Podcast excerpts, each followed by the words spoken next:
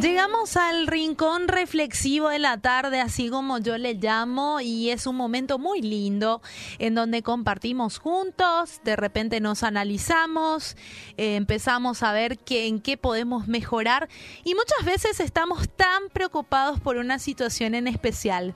Me pasaba el mes pasado que yo estaba tan pero tan preocupada por una situación en especial hasta que viene el Espíritu Santo, te da palabra de Dios y vos empezás otra vez a caminar en fe.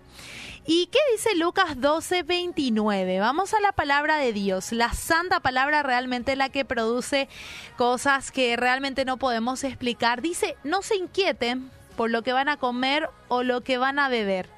No se preocupen por esas cosas. Esas cosas dominan el pensamiento de los incrédulos en todo el mundo, pero su Padre ya conoce sus necesidades. Busquen el reino de Dios por encima de todo lo demás y Él les dará todo lo que necesiten. Qué linda promesa para arrancar el mes de junio, ¿verdad? Qué lindo poder saber que el Señor ya sabe lo que necesitas y muchas veces eso es lo que no sabemos diferenciar nosotros. Lo que deseamos de lo que necesitamos. Y muchas veces estamos deseando tanto algo que nos saca la paz, eh, nos da preocupación, es como si fuera que es el centro de nuestras vidas eso y había sido deseábamos nomás pero capaz no lo Y con estas palabras Jesús nos enseña que el Padre tiene conocimiento de lo que vos necesitas, tiene conocimiento de cada una de tus oraciones y Él desea que vos seas libre de toda preocupación.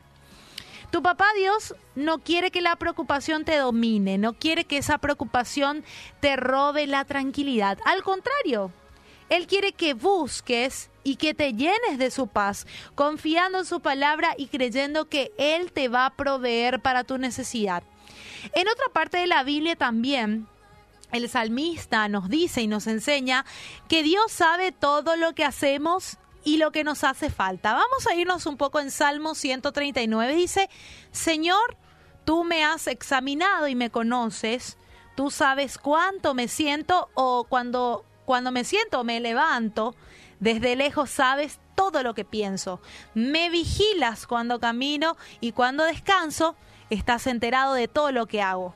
Todavía no tengo las palabras en la lengua y tú, Señor, ya sabes lo que estoy por decir.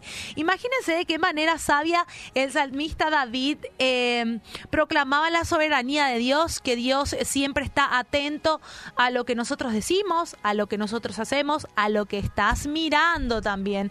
Y bueno, por lo tanto, si tenés alguna necesidad, hoy mi querido oyente, si tenés alguna escasez de recursos, yo te aconsejo que acudas una vez más a Dios y decirle lo que le hace falta. Como solés hablar a un amigo y pedir consejo, bueno, así también hablale a Dios y pedirle su consejo y, y órale, clámale. Porque su promesa es que Él te va a proveer del alimento diario y que no va a dejar que vos mendigues pan. Recordad que Dios no es hombre ni hijo de hombre para que te mienta o para que se arrepienta de algo que te prometió que haría. Él es fiel a su palabra y no te va a abandonar. A vos que sos hijo suyo, no te va a abandonar.